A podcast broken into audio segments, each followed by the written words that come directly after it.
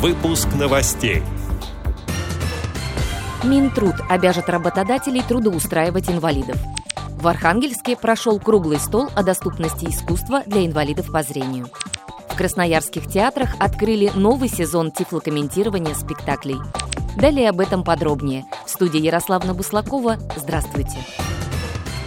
Минтруд предлагает ужесточить требования к работодателям по квотированию трудовых мест для инвалидов.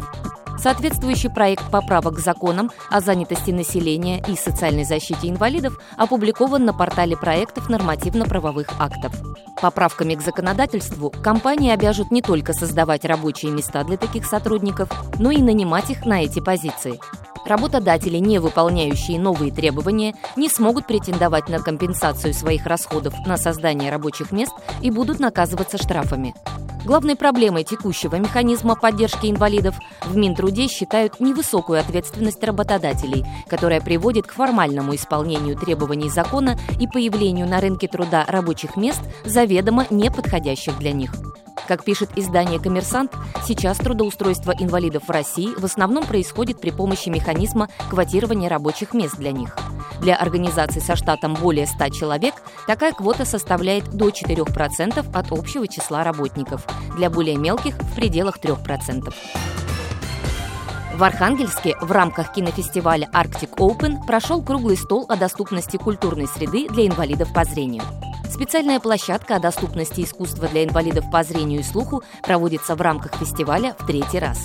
Участниками мероприятия стали специалисты из шести регионов, том числе из Москвы, Санкт-Петербурга, Мурманска и Новосибирска. Часть из них присутствовала дистанционно. Новосибирск в режиме онлайн представил проект «Чувство живописи». Это 16 тактильных картин, а также словесные описания, стихотворения и ароматы. В работе круглого стола также приняли участие чиновники Министерств образования и культуры Архангельской области, сотрудники Архангельской специальной библиотеки для слепых и члены Архангельской региональной организации ВОЗ. Специалисты обменялись опытом, обсудили проблемы доступности культурной среды для незрячих и рассмотрели практики тифлокомментирования. Незрячим архангелогородцам показали документальный фильм «Дети Грота» с тифлокомментарием о воспитанниках школы-интерната номер один в Санкт-Петербурге а также фрагмент спектакля «Гроза» Архангельского драматического театра. Премьера полной версии спектакля с тифлокомментарием состоится 16 октября.